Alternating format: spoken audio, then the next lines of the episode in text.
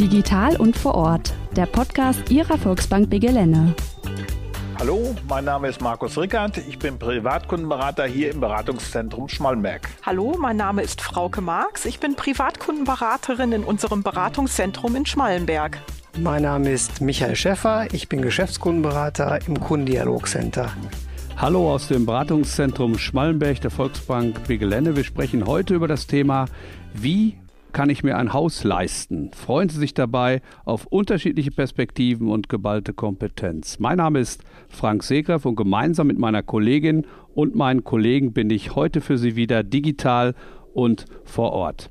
Ja, Haus und Eigenheim, wie kann ich mir das leisten oder kann ich mir das überhaupt leisten? Eine spannende Frage, wie ich finde.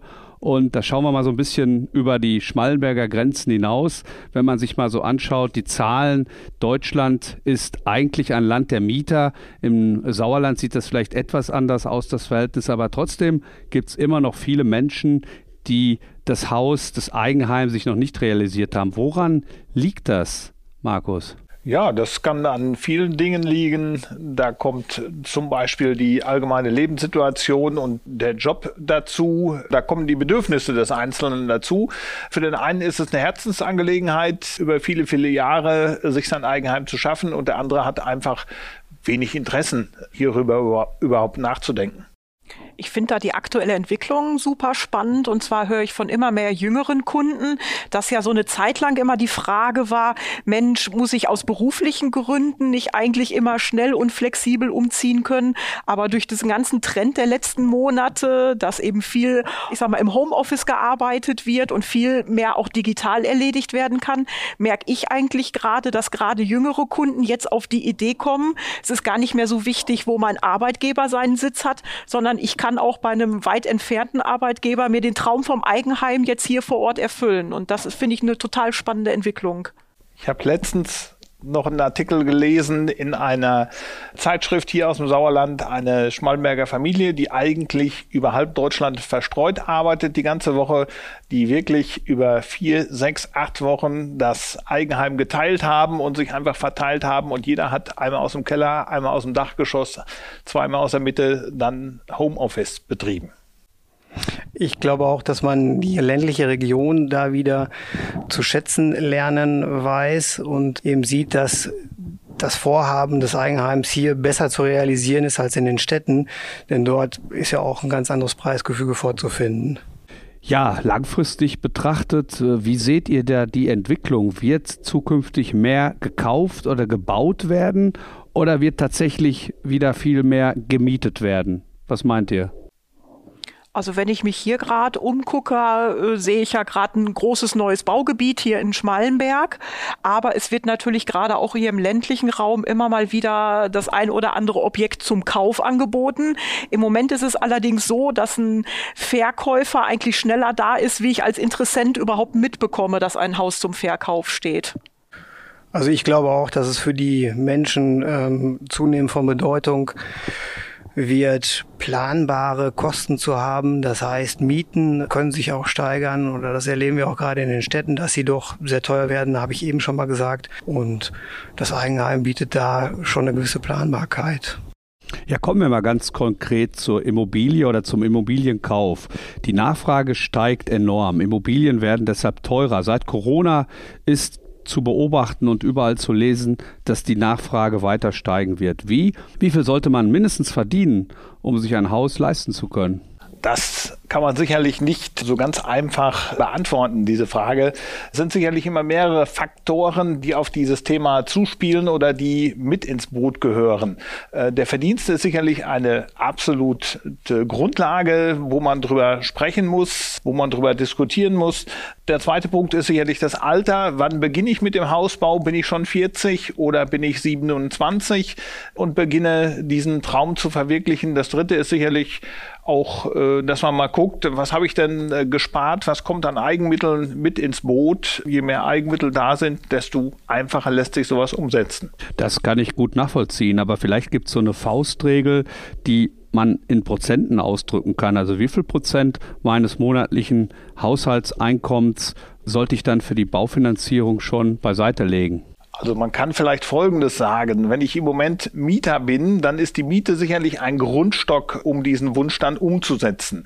Das Weitere ist einfach mit dem Kunden zu diskutieren und da gibt es sicherlich die Sparfüchse, die sagen, ich kann auch 50 Euro mehr. Es gibt aber auch die Kunden, die einfach sagen, bis zu diesem Punkt gehe ich. Ich möchte ja auch nochmal in den Urlaub fahren. Und auf der anderen Seite sprecht ihr dann häufig davon auch, dass ein gewisser Eigenkapital eine Eigenkapitalbasis vorhanden sein soll. Unsere Kunden wird sicherlich interessieren, wie viel Prozent Eigenkapital sollte ich schon angespart haben, um eben den Wunsch von den eigenen vier Wänden tatsächlich zu realisieren. Also eine komfortable Größe ist sicherlich 20 bis 30 Prozent der Kosten, dass die als Eigenkapital vorhanden sein sollen. Vielleicht nochmal auch zurück zu der Frage des Einkommens oder welche Belastung man sich leisten kann. Grundsätzlich gibt es so eine Größe, dass man sagt, 35 Prozent des Netto-Haushaltseinkommens, und das kann sich ja auch aus mehreren Einkommen dann zusammensetzen, sollte bei der Monatsrate nicht überschritten werden. Und über diese Rate, und das bespricht man dann sicherlich am besten auch mal mit einem Berater, kommt man dann auch auf eine mögliche Finanzierungssumme und dann weiß man auch, wie viel Haus man sich da leisten kann. Ein Tipp, den ich meinen Kunden dann immer gebe, die mir erzählen, dass sie sich mit dem Gedanken tragen, in den nächsten Jahren zu kaufen oder zu bauen, ist nicht nur ihre jetzige Miete zu betrachten, die zum Beispiel bei 500 Euro liegt, sondern ich mache dann ganz gerne den Vorschlag, leg doch ab sofort mal 1000 Euro insgesamt zur Seite. Also die 500 Euro Miete zahlst du erstmal und leg dir doch mal zusätzlich 500 Euro zur Seite und tu mal so und spiel mal den Immobilienfinanzierer. Dann bekommt man nämlich auch sehr schnell ein realistisches Gefühl dafür, wie viel kann ich mir dann von meinem Resteinkommen eigentlich noch erlauben? Kann ich dann trotzdem noch in Urlaub fahren oder mir die eine oder andere Sache gönnen?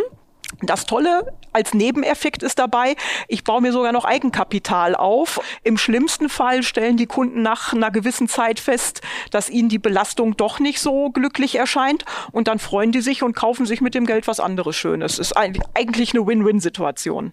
Die monatliche Belastung ist sicherlich eine ganz wichtige Komponente bei der Baufinanzierung. Aber mit welcher Laufzeit kann ich denn eigentlich heute rechnen, wenn ich mir eine Immobilie kaufe und die über euch finanzieren lasse? Also wie viel Zeit benötigt es dann, um diesen Kredit auch zurückzuzahlen? Also Erfahrungswerte zeigen sicherlich, dass so eine Immobilienfinanzierung eine ideale, optimale Laufzeit von ungefähr 25 Jahren haben sollte. Es gibt aber sicherlich äh, mehrere weitere Punkte zu berücksichtigen. A, zum Rentenbeginn sollte man zumindest durch sein mit einem großen Teil der Finanzierung, sprich, da sollten maximal noch fünf bis zehn Prozent des Finanzierungsvolumens offen sein.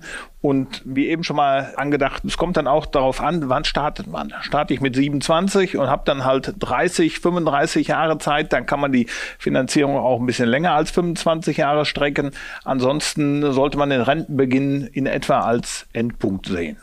Also wir halten fest, früh starten, sowohl bei der Finanzierung der eigenen Immobilie, aber auch sicherlich, wenn man sparen und Geld anlegen möchte aber jetzt auch mal tatsächlich Hand aufs Herz, äh, die aktuelle Situation, was die Zinsen betrifft. Welche Erfahrungen habt ihr da momentan mit den Kunden? Die Zinsen sind ja fast auf dem niedrigsten Niveau seit Jahren. Ist denn nicht gerade dann jetzt auch der richtige Zeitpunkt gekommen, egal, unabhängig davon vielleicht wie alt man ist, um doch noch den Traum von den eigenen vier Wänden zu verwirklichen? Einerseits ist natürlich die Zinssituation sicherlich gerade ein guter Zeitpunkt, um ein solches Vorhaben zu realisieren. Äh, denn alles das, was ich nicht als Zins zahlen muss, kann ich verwenden, um mein Darlehen, meine Finanzierung zurückzuzahlen. Auf der anderen Seite muss man aber auch berücksichtigen, dass in den letzten Jahren die Baukosten doch deutlich gestiegen sind. Auch die Grund- und Bodenkosten sind teurer geworden, so dass ich von daher schon insgesamt mehr finanzieren muss. Und wichtig ist dabei bestimmt zu beachten, Zinsen dann auch langfristig zu sichern, um da nicht irgendwo später mal in einen Zinsanstieg reinzulaufen, der das dann zum Kippen bringt, wo ich es mir vielleicht dann nicht mehr leisten kann. Und langfristig sind dann mindestens wahrscheinlich zehn Jahre. Mindestens zehn, besser 15 ja auch so ein gutes Beispiel oder ich kann es aus der eigenen Familie erzählen. Meine Eltern haben im Jahr 1976 gebaut, 250 Quadratmeter Wohnfläche für 250.000 D-Mark etwa Heute würde man für 140 Quadratmeter Wohnfläche ja 400.000 Euro bezahlen. Ja, mit welchen äh, Nebenkosten muss ich denn beim Hauskauf rechnen, Markus? Da ist zunächst mal die Grunderwerbsteuer von Bundesland zu Bundesland unterschiedlich. In NRW sind es momentan 6,5 Prozent. Die muss ich sicherlich berücksichtigen. Des Weiteren kommen die Notarkosten hinzu, um so einen Kaufvertrag zu schließen ähm, zum Kauf eines Eigenheims oder zum Kauf eines Grundstücks zunächst. Die schlagen nochmal mit anderthalb bis zwei Prozent vom Grundstückspreis oder halt vom Eigenheimpreis äh, zu Buche. Ja, und meistens kommen doch auch noch dann Maklerprovisionen dazu, oder? Das wäre dann eine weitere Option, wenn der Kaufwillige also sagt, ich möchte das Haus oder ich habe einfach nicht die Zeit, mein Haus äh, selbst zu suchen. Ich lasse mir das von einem professionellen Kollegen oder Makler dann, äh, ich gebe das in dessen Hand und äh, lasse den das machen. Dann kommen zu diesen eben genannten Kosten, dem Grunderwerbsteuer und Notarkosten, dann nochmal dreieinhalb Prozent an Maklergebühr dazu. Habt ihr da vielleicht Tipps, wie man an seriöse Makler kommt und wie man seriöse Makler findet? Da hätte ich einen ganz tollen Tipp und zwar wir als Volksbank Begelenne bieten da ja nicht nur unser Spezialwissen im Bereich der Finanzierung an, sondern wir haben auch eine hauseigene Immobilienvermittlung, die den örtlichen Markt sehr genau kennt, da eine riesengroße langjährige Expertise hat und da auch immer sowohl für die Käufer als auch für die Verkäuferseite mit Rat und Tat zur Seite steht. Und so bieten wir die Lösung, alles aus einer Hand zu haben und das mit einem Ansprechpartner, einen Wunschtraum der eigenen vier Wände zu realisieren. Welche Rolle spielt denn die eigene Immobilie und das mietfreie Wohnen, wenn ich an das Thema Altersvorsorge denke und die Zukunft?